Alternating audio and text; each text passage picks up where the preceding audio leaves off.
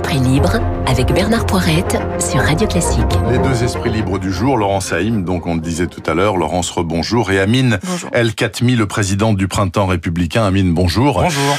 Écoutez, toutes les catastrophes ne se ressemblent pas, mais c'est le même produit en tout cas, hein, euh, ce nitrate d'ammonium qui sert à fabriquer des engrais. Là, en l'occurrence, à Beyrouth, il y avait visiblement un problème de stockage puisqu'il aurait jamais dû rester pendant six ans dans, ce, dans cet entrepôt euh, entouré de feux d'artifice, etc., etc., etc. Donc il y a eu un incendie, ça a explosé, boum. Parfois il y a d'autres réponses, il y a d'autres questions. Mais est-ce que dans le cas présent, ce drame épouvantable du Liban est la preuve que un État qui fonctionne bien garantit au moins correctement la sécurité de ses habitants, Amin El-Khatmi. Oui, on voit bien. il n'y a plus d'État au Liban, donc l'affaire est réglée. Il n'y a plus d'État. Euh, c'est un drame évidemment euh, euh, épouvantable, mais qui dit effectivement la, la déliquescence de l'État euh, libanais qui est en, en, en faillite. le pays est en faillite lui-même. Il faut rappeler quelques chiffres. La monnaie a perdu 80% de sa valeur. il y a la moitié de la population qui a basculé dans la pauvreté en, en, en deux ans. Il y a une faillite politique. Les dernières législatives ont été organisées avec cinq ans de retard. Le président Michel Aoun en 2016 est élu au bout du 46e tour euh, par euh, le Parlement. Donc on voit bien qu'il y, y, y a, une faillite avec effectivement ces 2750 tonnes de, de nitrate d'ammonium qui restent là pendant six ans illégalement.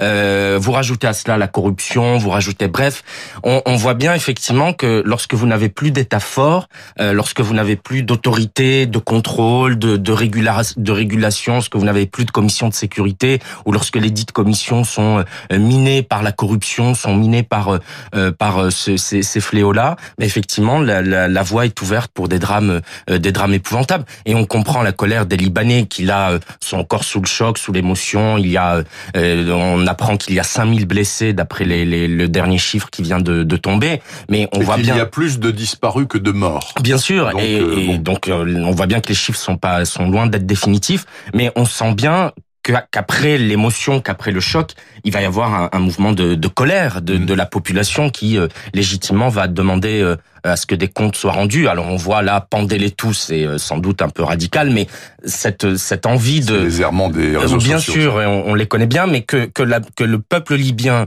qui est un libanais, un, libyen libanais pardon pardon pardon que le peuple libanais, moi je me félicite que le président de la République se rende à Beyrouth aujourd'hui. Je trouve que c'est un, un, signe important euh, dans dans la relation d'amitié entre la France et, et, et le, le, Liban.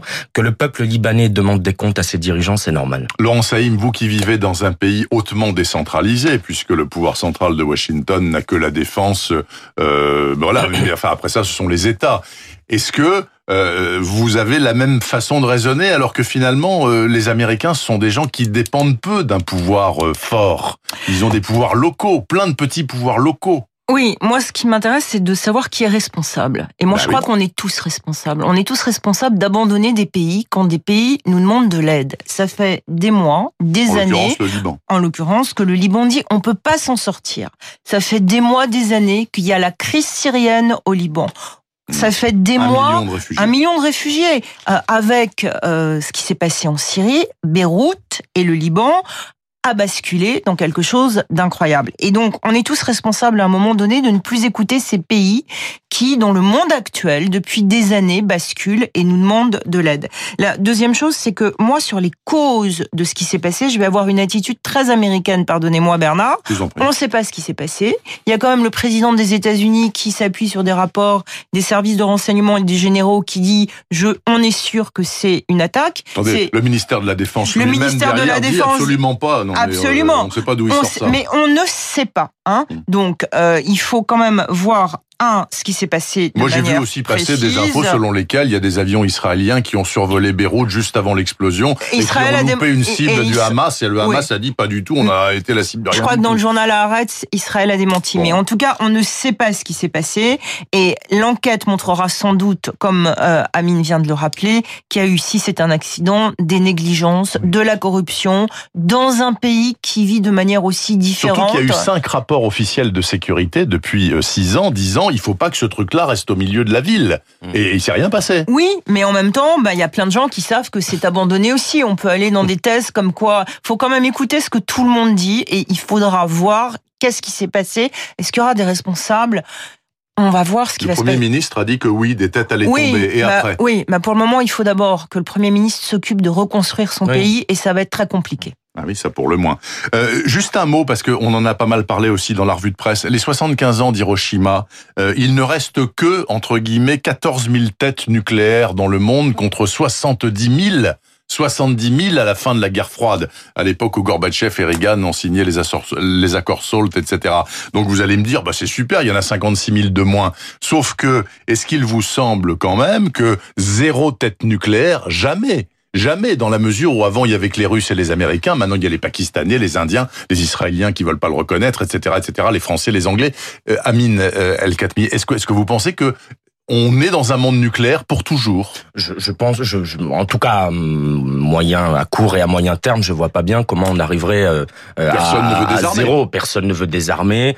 Euh, la France tient à, à- à son, son outil de, de, de dissuasion euh, Mhm. euh, nucléaire. Donc euh, voilà, je, à moins d'un événement euh, totalement improbable où tous les pays euh, qui sont concernés se mettraient d'accord pour euh, euh, renoncer au, au- à, à la- à l'arme nucléaire, euh, je pense que c'est une, en tout cas, euh, une perspective que nous ne verrons sans doute pas euh, dans De les notre vivant. de notre vivant, si je puis Surtout me avec permettre. les faucons du Pentagone, hein Bien sûr. Laurent Euh, alors, ce qui est Enfin, ils dangereux. sont pas tous faucons, peut-être, j'en sais rien. Ah non, non, mais ce qui est dangereux, c'est euh, de voir qui a l'arme nucléaire et de quelle manière c'est géré. Mm. Hein. Et les petits pays, par exemple, il y a- on va pas en citer pour ne pas... euh, Bon, on peut, hein, la Ouais. liste est connue. hein. ouais, la liste est connue, mais il y a des Le petits... principal risque, d'après les experts, c'est Pakistan-Inde. Ils ont, ils ont le doigt sur le bouton, euh, et ils se détestent. Bon, c'est voilà. très dangereux.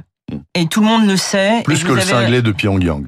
Et euh, en tout cas, euh, l'arme nucléaire, il y a beaucoup de gens aux États-Unis qui disent elle a toujours fait partie maintenant de la paix parce qu'on ne peut pas désarmer le monde. Mhm. Pour les grandes puissances, on sait que tu lances une bombe nucléaire, je lance une bombe nucléaire sur toi, je vais te détruire. Donc euh, c'est c'est un peu comme ça que ça marche. terreur. Voilà, l'équilibre de la terreur qu'on peut aussi critiquer au moment où cette philosophie a été implantée. Ce qui est dangereux, c'est de voir qui possède l'arme nucléaire. L'arme nucléaire, et si un jour il y a effectivement des gens qui se disent j'en peux plus, j'appuie. Et on est dans un monde très dangereux en ce moment.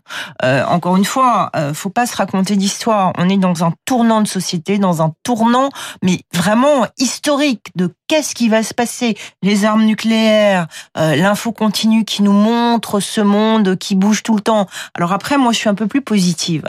Je me dis que si pendant la guerre des Cent Ans, ou si pendant la Grande Peste, ou si pendant 1789, 1791, avec les décapitations publiques, etc. Il y avait eu des chaînes d'information continues. On aurait tous eu les mêmes langages en disant regardez ce monde, c'est affreux, etc. Mais en même temps, là, on est quand même dans une période dure. Bien, alors, passons au troisième thème, si vous le voulez bien. Monsieur Darmanin, si devant ministre de l'Intérieur, a dit, chez nos confrères du Point, moi, je ne veux plus que de jeunes policiers tout juste sortis de leur terroir, donc de leur province, entre guillemets, soient nommés à Paris et en banlieue. Ce sont des zones trop violentes. Il faut qu'ils soient d'abord correctement formés. Est-ce qu'il a raison, Amine Absolument. À 2000, à 3000, à 10 000 c'est du bon sens euh, absolu. D'ailleurs euh, un journaliste qui s'appelle Jean-Marie Godard qui a écrit un livre sur la police qui est passionnant, qui l'explique très bien. Et il dit vous avez de, de, de jeunes gars et de jeunes filles qui arrivent euh, de l'Ariège, qui arrivent de l'Allier, qui arrivent de la Creuse, qui n'ont jamais rien vu d'autre que euh, effectivement leur euh, petit département, euh, enfin petit, euh, pardon, il y a rien de péjoratif, mais Avec leur département périurbain ou, ou rural avec très peu de criminalité et ils sortent de l'école de police et boum, on les balance en Seine-Saint-Denis, on les balance dans les quartiers chauds des Yvelines. Et évidemment, ils ne sont pas formés, ils découvrent une réalité qui leur était totalement étrangère jusque-là ou qui était théorique parce qu'ils en ont entendu parler et donc ils se retrouvent paniqués, à faire de mauvais gestes, à déraper. Moi, je plaide que ce soit pour les- la police ou pour l'éducation nationale, dans les zones prioritaires, dans les zones politiques de la ville, pour que, y compris, on rémunère mieux ceux qui y- interviennent, mais qu'on y envoie les gens expérimentés. Parce que je suis désolé, un policier ou un enseignant qui a 25 ans de carrière ne va pas se comporter et ne va pas avoir les mêmes, les mêmes, la même attitude qu'un jeune enseignant ou qu'un jeune policier. Ce n'est pas de sa faute. Il est en début de carrière, qui arrive et qui se retrouve face à des situations totalement, euh, euh, totalement, euh, qui vont, qui vont le dépasser. Sauf- donc Gérald Darmanin a raison. Sauf que, sauf que euh, ces euh, nominations dans ces quartiers chauds, euh, mais il y en a pas que en Île-de-France accessoirement, hein, autour de Lyon, euh, etc., etc. Ben, c'est perçu, Laurent Saïm, comme une punition. Oui, Et c'est donc, perdu que- vous pouvez pas punir un gars qui a 25 ans de police derrière lui. Si Ouais. c'est bien. je suis pas forcément- Pourquoi est-ce qu'on je suis pas l'enverrait forcément euh, d'accord ouais, avec Amine C'est pour ça qu'on envoie les jeunes Je suis aussi. pas forcément d'accord avec Amine sur euh, l'expérience. Je crois que c'est pas l'expérience qui doit forcément compter dans les zones sensibles. hein. C'est euh, la proximité, c'est la connaissance du terrain, c'est comment, euh, par exemple, un policier de 24 ans parle à quelqu'un qui aussi a 24 ans. C'est peut-être une formation sur le retour du dialogue. Alors ça peut peut-être être très idéaliste, mais ça, ça peut marcher. Ouais. Or le reste, ça ne marche pas. Et permettez-moi de faire quand même une analogie avec ce qui s'est passé sur l'affaire Floyd. Mhm. Euh, le policier qui tue Floyd, c'est quelqu'un qui a beaucoup d'expérience, d'accord Oui, oui. Et dans le groupe des policiers qui étaient là, il y avait un Rocky qui était, euh, comme on dit aux États-Unis, un débutant dans la police. Il avait 24 ans, c'était son troisième jour. Il fait partie du groupe de policiers sur l'affaire Floyd. Bah, le Rocky, il a regardé, il savait pas quoi faire. Euh, et je sais, je, je, je me dis que attention sur comment on parle de la police dans les zones difficiles, dans les appréhensions, dans les arrestations. Euh, c'est pas une question d'âge, c'est pas une question générationnelle. C'est une question de sensibilité, d'expérience, de formation et d'humanité. Je vous vois secouer la tête. Non, je, non, non, je- peux pas d'accord. certains points, mais l'expérience que j'ai à la fois de Oui, oui. d'avoir euh, grandi dans, dans les quartiers, d'en avoir été élu, de m'être occupé des, des questions de politique de la ville.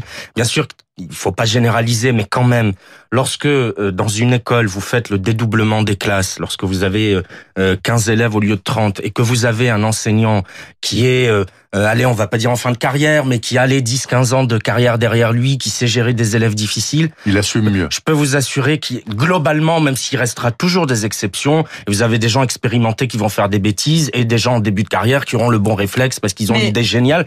Je peux vous assurer. Et bien sûr, après sur la police, je suis d'accord avec Laurence. Euh, euh, ça, ça ne remplace pas euh, la question de l'expérience ou de l'âge ne remplace pas le fait de vous voyer, de ne pas tutoyer, le fait de bien se comporter, euh, le fait de ne pas euh, euh, de ne pas aller euh, comme ça mal se comporter avec les jeunes. Donc euh, c'est c'est des sujets importants, mais je crois quand même que l'expérience est un plus. Mais la classe, pour moi, c'est pas la rue. La classe, la salle de classe, c'est un lieu qui n'a rien à voir avec des gens qui sont dans les rues et qui ne voient pas Et qui veulent vous et taper qui dessus. veulent vous taper dessus. Et euh, Camille, vous avez, euh, Amine a une expérience euh, effective qu'il a, répé- qu'il a euh, rappelée. Ouais. Mais euh, encore une fois, hein, moi je crois qu'il faut revoir comment on se comporte par rapport à des gens qui me semblent, en tout cas dans mon expérience que moi j'ai de journaliste de terrain, en allant dans des zones urbaines où plus personne ne se parle et où maintenant c'est de la police militaire, ça marche pas non plus ça, hein, avec des gens très expérimentés qui sont habillés en tortue ninja pour aller essayer de voir des jeunes de 20 ans qui ne croient plus en rien. Et il y a un moment donné où au-delà de la police, c'est aussi le travail d'une société qui doit se faire pour faire encore croire à des jeunes de 20 ans qu'il y a un avenir et pas simplement être dans la rue et vouloir taper. Il reste deux minutes, vous en avez une chacune. Une chacun, pardonnez-moi, puisque le masculin l'emporte encore sur le féminin en grammaire. Mulan, Mulan de Disney. Formidable dessin animé d'il y a une quinzaine d'années. Maintenant, ça sort en version humain. Hein. Bon, voilà. Mais sauf que ça ne sortira pas au cinéma pour cause de Covid, etc. Ça ne sortira qu'en streaming. Je suis consterné par cette annonce et malheureusement qui risque de se généraliser. Amin El Khatmi, pensez-vous que le cinéma en salle est moribond et va disparaître Mais j'espère pas. Ben, moi non plus, mais pas, quand parce même. C'est quand même, euh, enfin c'est c'est ce, ce moment qu'on prend euh, pour aller au cinéma avec ses amis, avec ses enfants, avec sa famille, avec ses proches. Euh, Mais économiquement, ça, c'est- ça, économique- ça ne tient pas. Oui, les mais salles sont à moitié vides, les, les loyers oui, sont mais monstrueux. parce qu'il y a un- il y a un effet Covid qui est Oui, évident. oui. Enfin, et- Alors que l'année dernière, c'était plein euh, jusqu'à la gueule. Non, mais il y a, ça, ça, ça marchait, ça marchait quand même. Mais, mais euh, euh, on voit bien que le, le monde d'après ne sera pas comme avant. Il y a des choses qui ne reviendront pas à la normale. Euh, on, on peut le, on peut le déplorer. Et en même temps, euh, moi, le petit cinéma de, de, de, de Utopia chez moi à Avignon, Ah, qui passe des Utopia à films. Bordeaux, formidable. euh, voilà, j'aimerais pas qu'Utopia disparaisse. Voilà, j'aimerais pas. Pas. euh, j'aimerais pas que des, les, les cinémas un peu alternatifs comme ça disparaissent parce qu'on y trouve des films qu'on voit pas ailleurs. Donc vive le cinéma euh, euh, et j'espère longue vie aux, aux salles, aux salles de cinéma en France. Et pour les soutenir, il faut y aller. Faut y allez aller. voir, allez voir l'ombre de Staline. Film absolument génial qui sort, en- qui est encore Ouais. sur, sur les écrans. 30 secondes, Laurence. Euh, vive le cinéma de village. Vive, euh, on se met euh, sur une place de village, on regarde un film, on débat. Il y a des initiatives, on en a parlé la dernière fois. Et je pense que ça, c'est l'avenir du cinéma. Et puis, moi, je pense aussi qu'il y a un Américain qui vient de racheter la Pagode à Paris Exact. et qui s'appelle, euh, je crois, Charles Cohen. nom, ouais. euh, et qui euh, va essayer euh, d'inventer un nouveau modèle de cinéma, un cinéma où euh, les gens vont venir, les gens vont parler, les gens vont regarder un film. Euh, je crois qu'il faut dire aux gens allez même avec un masque au cinéma pour que euh, ça vive, parce que regarder sur un écran un film, ça n'a rien à voir avec être dans son lit regarder une série. Ça a ouvert la pagode parce que c'était en non, rénovation. c'est en ça rénovation. bientôt, hein. euh, Personne ne On sait véritablement ce qui va se passer, mais il y a des gens qui veulent que le cinéma vive toujours. Merci beaucoup, Laurent Saïm et Amin El Khatmi, le président du Printemps républicain. Bonne journée à tous deux. Restez avec nous et avec Hervé Mariton, l'homme des détours en France de cet été 2020, direction la Bretagne intérieure ce matin.